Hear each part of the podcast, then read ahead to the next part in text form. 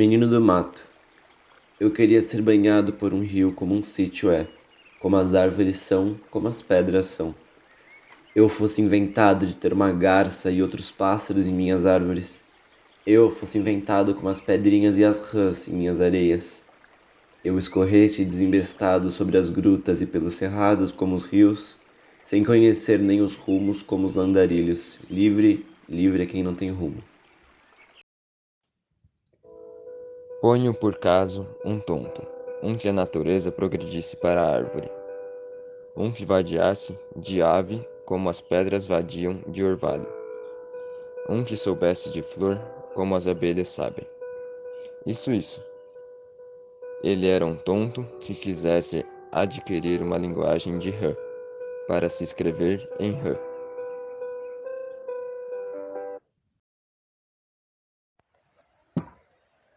Antes mesmo da chegada dos brancos, a mitologia ameríndia dispunha de esquemas ideológicos nos quais o lugar dos invasores parecia estar reservado. Dois pedaços de humanidade, oriundos da mesma criação, se juntavam para o bem e para o mal. Essa solidariedade de origem se transforma, de modo comovente, em solidariedade de destino, na boca das vítimas mais recentes da conquista cujo extermínio prossegue neste exato momento diante de nós. O xamã Yanomami, cujo testemunho pode ser lido adiante, não dissocia a sina de seu povo da do restante da humanidade. Não são apenas os índios, mas também os brancos, que estão ameaçados pela cobiça de ouro e pelas epidemias introduzidas por estes últimos. Todos serão arrastados pela mesma catástrofe, a não ser que se compreenda que o respeito pelo outro é a condição de sobrevivência de cada um. Lutando desesperadamente para preservar suas crenças e ritos, o xamã Yanomami pensa trabalhar para o bem de todos, inclusive seus mais cruéis inimigos. Formulada nos termos de uma metafísica que não é a nossa, essa concepção da solidariedade e da diversidade humana e de sua implicação mútua impressiona pela grandeza. É emblemático que caiba a cada um dos últimos porta-vozes de uma sociedade em vias de extinção, como tantas outras, por nossa causa, denunciar os princípios de uma sabedoria da qual também depende, e somos ainda muito poucos a compreendê-lo, nossa própria sobrevivência. O desmatamento na Amazônia cresceu 96% em setembro, segundo a Folha de São Paulo. E o biólogo Tiago Miguel Oliveira disse que, em média, 76 hectares do Pantanal são desmatados diariamente. E, segundo o IBAMA também, o Pantanal já passa de 2,3 milhões de hectares desmatados, e essa área de mais de 2 milhões representa quase 10 vezes o tamanho da cidade de São Paulo e Rio de Janeiro juntas. O total de áreas desmatadas na Amazônia em 2020 já é maior que a cidade de São Paulo, também segundo a Amazônia.org, já foram encontrados mortos 1.222 animais, entre eles é, aves, peixes, mamíferos, répteis e ambífios, segundo o G1. E os incêndios já tomam quase metade das terras indígenas no Pantanal, segundo o País, e a vegetação original da Mata Atlântica restou só 7%, isso segundo o UOL. A floresta está viva. Só vai morrer se os brancos insistirem em destruí-la. Se conseguirem, os rios vão desaparecer debaixo da terra, o chão vai se desfazer, as árvores vão murchar e as pedras vão rachar no calor. A terra ressecada ficará vazia e silenciosa. Os espíritos chapiri, que descem das montanhas para brincar na floresta em seus espelhos, fugirão para muito longe. Seus pais, os xamãs, não poderão mais chamá-los e fazê-los dançar para nos proteger não serão capazes de espantar as fumaças da epidemia que nos devoram. Não conseguirão mais conter os seres maléficos e transformarão as florestas num caos. Então morreremos, um atrás do outro, tanto os brancos quanto nós. Todos os xamãs vão acabar morrendo. Quando não houver mais nenhum deles vivo para sustentar o céu, ele vai desabar. Fazer o que seja é inútil. Não fazer nada é inútil. Mas entre fazer e não fazer, mais vale o inútil do fazer. Mas não fazer para esquecer que é inútil. nunca o esquecer, mas fazer o inútil sabendo que ele é inútil, e bem sabendo que é inútil e que seu sentido não será sequer pressentido, fazer, porque ele é mais difícil do que não fazer, e dificilmente se poderá dizer com mais desdém, ou então dizer mais direto ao leitor ninguém, que o feito o foi para ninguém.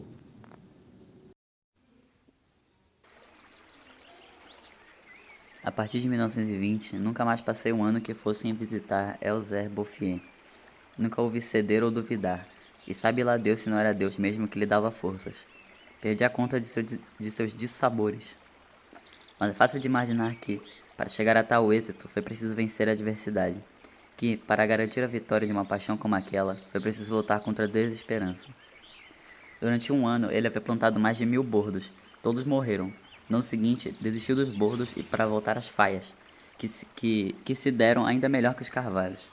Para ter uma ideia mais ou menos exata desse caráter excepcional, não se pode esquecer que ele agia em completa solidão, tão completa que, mais para o final da vida, ele tinha perdido o hábito de falar, ou, quem sabe, não visse mais necessidade. Em 1933, ele recebeu a visita de, uma, de um guarda florestal estupefato. O funcionário intimou a não fazer fogueira ao ar livre para não pôr em risco o crescimento daquela floresta natural. Era a primeira vez, disse-lhe o ingênuo, que se viu uma floresta brotar sozinha. Naquela época, Elzea Bouffier ia plantar faias a 12 quilômetros de casa. Para evitar o trajeto de ida e volta, já, con já contava então 75 anos, estava pensando em construir uma cabana de pedra no lugar, nos lugares onde estava plantando, coisa que de fato fez no ano seguinte.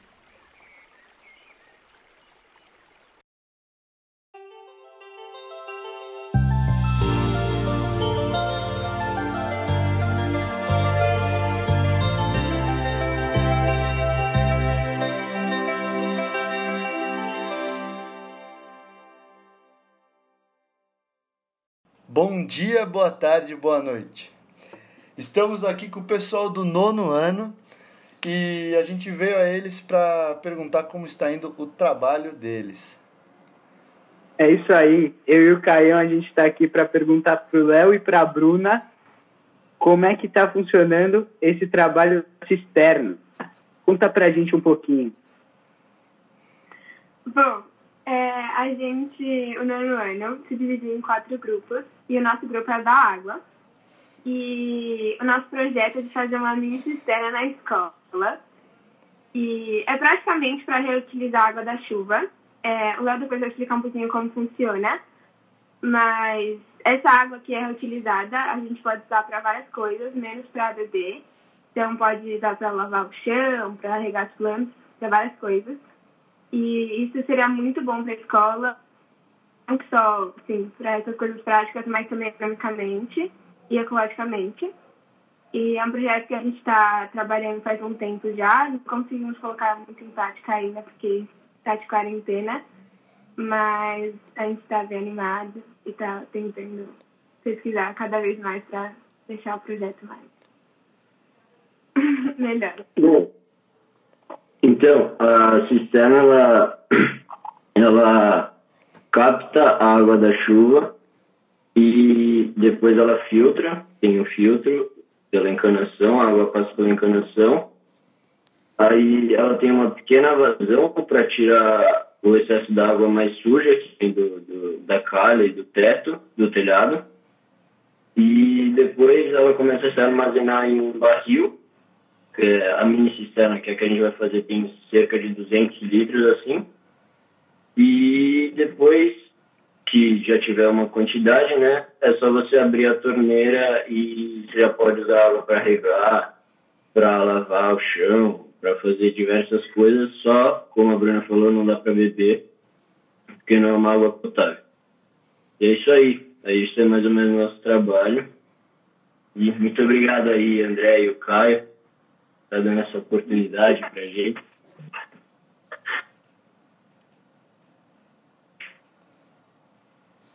É isso aí, Léo. Eu que agradeço. Estamos juntos sempre fortalecendo a causa. Não, e é, queria agradecer aí vocês também por ter tido um tempo aí para a gente poder fazer essa, essa reuniãozinha aqui, mesmo que seja por videoconferência aí, a gente conseguiu é, conversar um pouco e entender também um pouco mais sobre esse trabalho super legal para ajudar o nosso planeta em meio de tanta coisa ruim que está acontecendo com ele, né? E mostrar para todo mundo também que temos que ter mais conscientização do que a gente faz.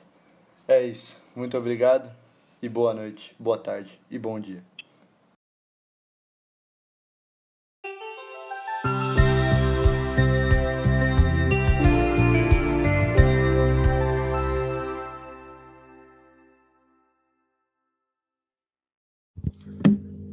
Boa noite. Estou aqui com o Arthur e a Maria Camila, do nono ano do Colégio Waldorf Michael. Eles estão aqui para contar para nós um pouco sobre o projeto deles para ajudar a sustentabilidade da escola. Agora passo a palavra para o Tui e depois para a Maria Camila. É com você. Bom dia, boa noite a todos. É, eu sou o Arthur, do nono ano.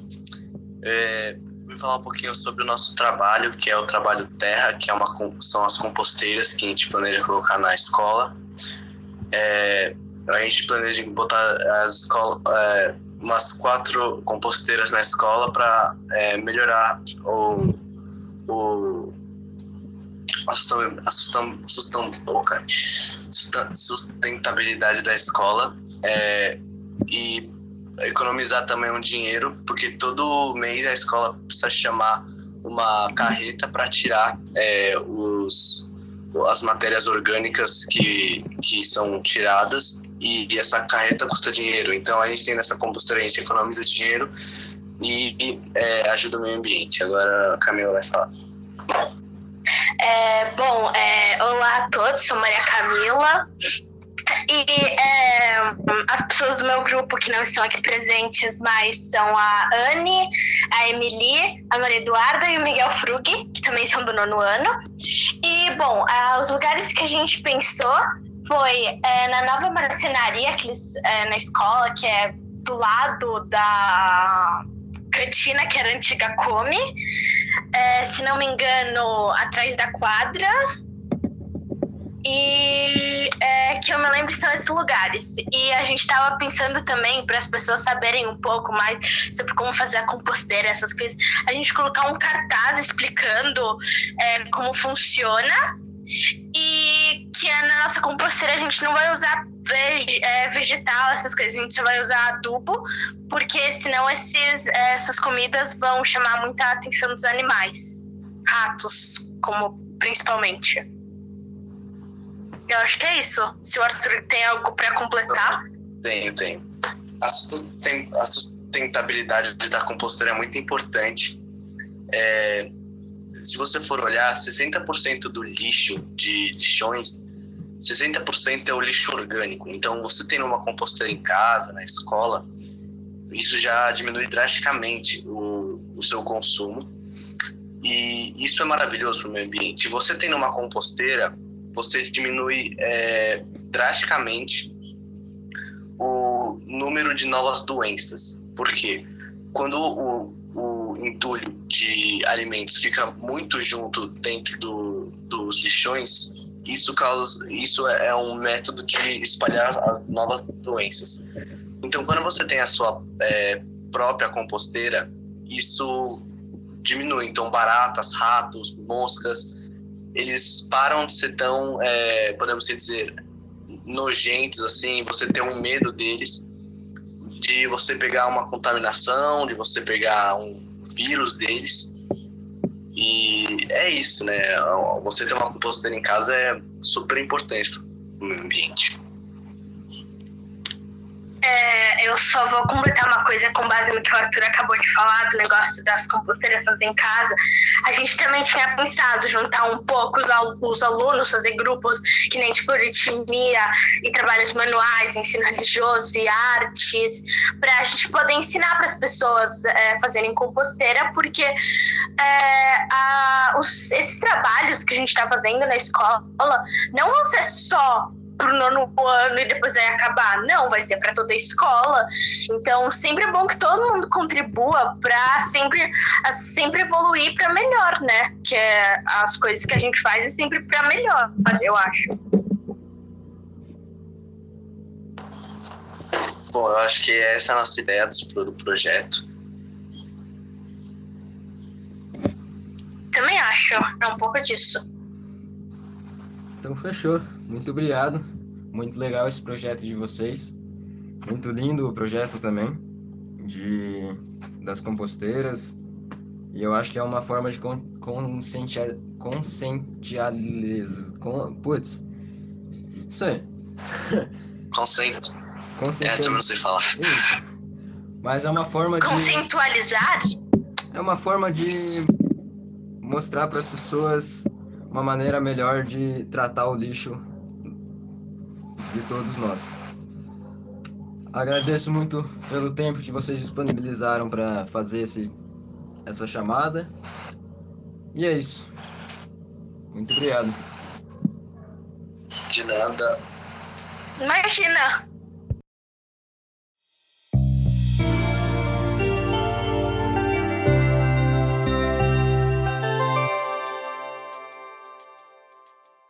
Oi, gente, eu sou Maria Clara. Hoje eu e a Isa vamos entrevistar o Theo do 9. O nono ano está fazendo um projeto em grupos na aula de biologia e o Theo está no grupo que fez um projeto sobre as abelhas e a gente quer muito saber como que funcionou, como que tá rolando. Oi, Theo, tudo bem? Oi, oi, gente, tudo bem? Sou o Theo, né? E então, o projeto, tipo, na na durante a quarentena a gente tá, a gente elaborou bem mais a, o que a gente vai fazer quando voltar. Só que foi bom porque deu bastante tempo para a gente pensar o que a gente ia fazer e tal. E o projeto ele consiste mais ou menos em tipo trazer as abelhas para mais perto da gente na escola. Tipo a gente entender que elas estão lá porque, tipo, tem três tipos de abelhas lá na escola e esses, essas três espécies, tipo, nenhuma delas tem ferrão, nenhuma delas pica. E elas são muito importantes pro, pro meio ambiente, pro ecossistema. E porque elas têm um papel bem importante na polinização.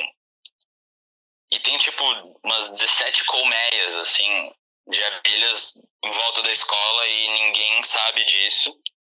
E a ideia é mais ou menos as pessoas saberem disso e tipo a gente fazer, a gente faria uma comunicação para as pessoas, a gente mudaria algumas colmeias de lugar porque algumas estão em lugares muito ruins e aí a gente teria que trazer para mais perto da gente, mais perto de plantas.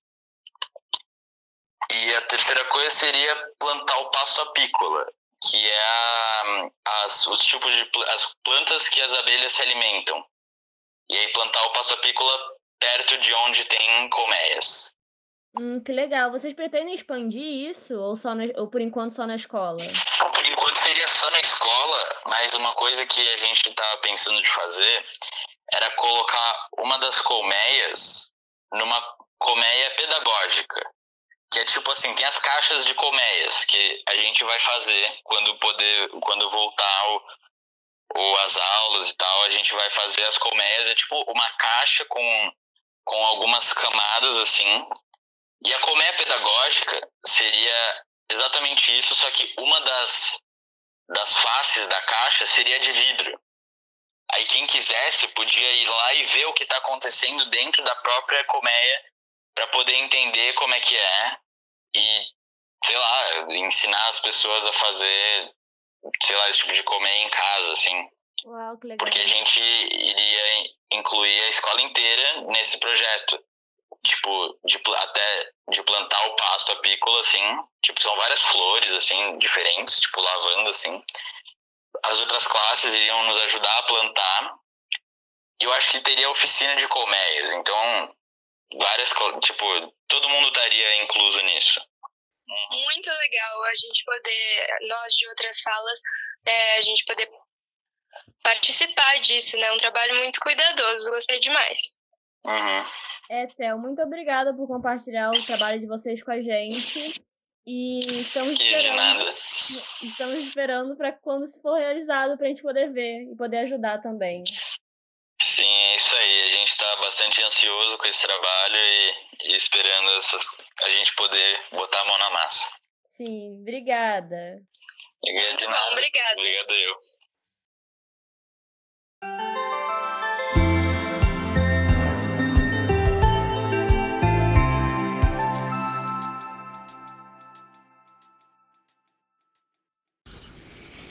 Oi, bom dia. Eu sou o Chico do 10 é, eu e o Samu, o Bedô e o Gabriel vamos falar sobre o tema fogo. Bedô, você podia falar mais é, sobre ele, explicar aqui pra gente? Claro, Chico, bom dia, bom dia, Samu, bom dia, Gabriel, bom dia a todos. Obrigado por nos receberem aqui também. É, bom, o Grupo Fogo, que é o meu grupo, o grupo do Gabriel e de outras pessoas da nossa classe no ano, faz parte de vários projetos que a gente está fazendo na aula de biologia, é, que consistem nos quatro elementos, né? Fogo, água, ar e terra. E o grupo Fogo está direcionado ao cuidado dos miocários da escola. É, e, bom, acho que todo mundo que estudou na escola já passou, já deve até ter colocado alguma coisa ou outra nos miocários, né? E devem também ter percebido que eles não estão num, num estado uso muito bom. É, então, a ideia do, do nosso grupo, do Grupo Fogo, é conscientizar as pessoas do miocário é, e fazer com que eles sejam usados mais frequentemente e bem cuidados.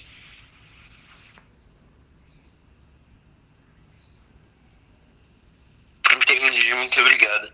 É, eu queria perguntar agora para o Gabriel qual que é a importância e o porquê de vocês estarem fazendo isso.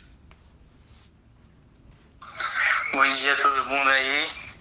Então, é, esse, esse, esse movimento de cuidar dos miocários é extremamente importante tanto para a escola, enfim, menos lixo, a gente poder é, utilizar o churume, que é resultado do, do uso do minhocário para, enfim, diversas coisas. É muito, é muito interessante a gente conscientizar todo mundo a ser mais econômico na hora de, enfim, de, de, de consumir, fazer um consumo um pouco mais consciente. Então, por exemplo, vou comer uma fruta, vou comer uma ba- banana e tal. Então, em vez de jogar no lixo tal, a gente é, joga no minhocário e aí isso pode produzir churume, pode criar uma conscientização com todo mundo e também é, e isso, logicamente, no, no momento atual da humanidade é mais que importante. E a nossa ideia é só- trazer mais, não só a ideia do miocário, mas trazer essa vontade de todo mundo de querer se conscientizar e ser mais. É, se conscientizar na relação do seu consumo com a comida, enfim. E é por aí essa a nossa vontade de, de querer mostrar para o mundo lá como a gente, enfim, sei lá. Entendi, muito obrigado. Esse foi Gabriel e o Bedô, do Grupo Fogo do nono ano, apresentando o projeto deles. Muito obrigado pelo seu tempo, por ouvir a gente até aqui.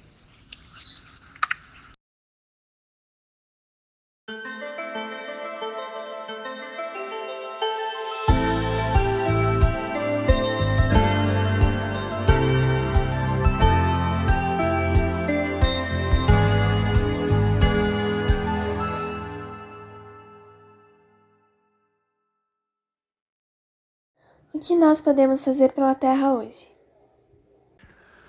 Primeiramente, o que nós podemos fazer pela Terra é se sentir parte dela. Nós não somos donos da Terra. Nós somos mais um dos elementos que vivem nesse lugar, que integram esse lugar e dependem desse lugar com harmonia e com saúde para que a gente também possa existir. Então, esse sentir-se parte pode acontecer de muitas formas no nosso dia a dia. É, esse, esse olhar cuidadoso né, para os nossos atos de consumo, para os nossos atos de descarte, para os nossos atos de cuidado com o ambiente em que nós estamos, para os nossos atos de economia em casa, Né? Então, é, há, muitas, há muitas coisas pequenas no nosso dia a dia e grandes também que podem ser feitas. Mas o mais importante é isso, que tudo que a gente faça, a gente tenha por trás esse sentido, essa visão de que nós somos parte e dependemos da terra para viver. Portanto, é, é, ao consumir algum produto, começar a pensar cada vez mais o de onde ele veio e como ele foi extraído. Quando eu deixo uma luz acesa, pensar de onde veio essa energia.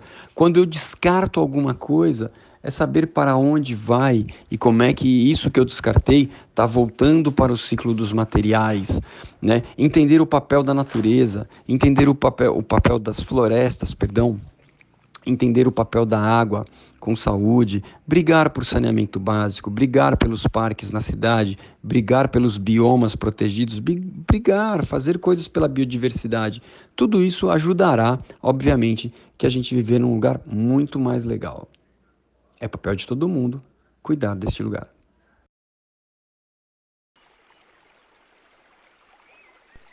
Seu interior, dia 18 de maio de 2020.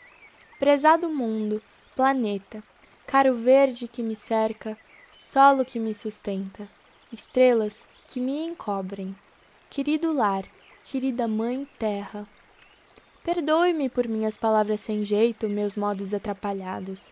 Já há muito desejo escrever-te, mas nunca soube muito bem por onde começar. Como tens passado? Pelo que muitos me têm dito, posso imaginar que não muito bem. Na verdade, acredito que venho eu mesma acompanhando alguns de seus muitos pesares. Alguns meses atrás, quando homens de capacetes e braços nus tombaram aquela árvore milenar na rua em frente, aquela sua filha provavelmente tão querida, penso ter ouvido um suspiro seu correr abafado sob o concreto espesso. E temo que este não tenha sido o primeiro e tampouco será o último, certo? Quando era pequena e dispunha de tempo suficiente e prioridades realmente relevantes, passava horas colada à televisão, aguardando pelos programas que, pouco a pouco, me permitiam conhecê-la. De vez em quando, arrastava minha mãe, fatigada pelos duros dias de trabalho, para o sofá da sala e a obrigava a embarcar comigo naquelas viagens fantásticas por inúmeras reservas naturais, florestas tropicais e profundezas oceânicas. Extasiadas, descobríamos as formas de vida mais inusitadas, experienciávamos o desespero das presas ao alcance de um leão faminto e compreendíamos o delicado equilíbrio que rege a vida como a conhecemos. Certa vez, depois desses 50 minutos de fuga da realidade cinza que nos rodeia, minha mãe sorriu e disse: Poxa, há anos não assisto um documentário bom assim. Para ser sincera, não me lembro a última vez que vi qualquer coisa ligada à natureza. Na época, acreditei ter escutado a frase mais absurda possível. Como alguém poderia passar anos sem ver algo da natureza, sendo que esta floresce ao nosso redor, Passaram-se então os anos e suas demandas. Lá pelos onze anos, renunciei a meu título de assídua audiência do Animal Planet e abandonei completamente o hábito de contemplar-te. Hoje em dia, não somos sequer assinantes do canal. Somente nesse ano voltei a me deparar com um documentário, vindo assim a finalmente compreender o fortuito comentário de minha mãe. Minha ideia de que tu pulsas ao nosso redor não passava de uma percepção inocente e infantil. Nós não permitimos que tu o faças. Constantemente a suprimimos, podamos, afogamos em asfalto quente. Se precisarmos escolher entre um arranha-céu e uma paineira, uma manifestação sua ou uma obra nossa, seremos sempre nossa própria prioridade. Te deixaremos encarcerada quilômetros sob nossos pés e nos esqueceremos que também existes e também precisas respirar. E peço-te perdão por isso. Peço perdão porque sei que também contribuo com uma destruição longínqua de mim e invisível aos meus olhos. Aquela destruição que acontece em tuas entranhas, nas artérias que sustentam tua vida. Aquela geleira que desfez em lágrimas superaquecidas.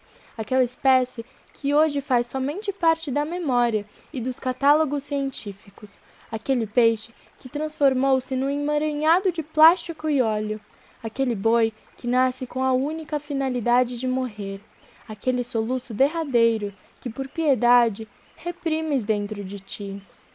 Sei que tenho parte nesses suplícios a ti infligidos, e, com essa consciência nascendo em mim, posso finalmente entender por onde começar. Sei que sou como aquela árvore que foi cortada perto de casa, uma parcela insignificante de um todo gigantesco. Mas talvez, como ela, possa mudar algo em sua história, possa significar algo. Talvez o lixo que separo, a comida que escolho e a roupa que visto possam contribuir para um bem maior, para sua verdadeira salvação. Espero que sim. Tudo o que há em mim te oferecerei. Perdão pelos anos de cegueira, apatia e descaso. Perdoe-me por ter levado tanto tempo para começar.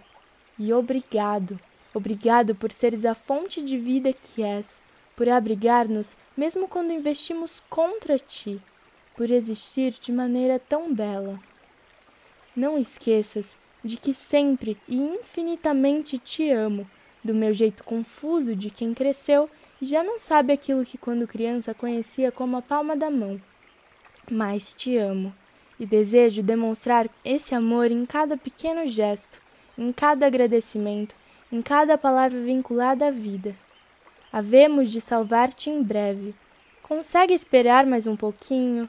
Consegue, como minha mãe, aguentar algumas horinhas acordada, mesmo depois de tanta labuta e suor? Confia em nós uma última vez, Mãe Terra. Por favor. Com todo o carinho de uma filha que retorna ao lar.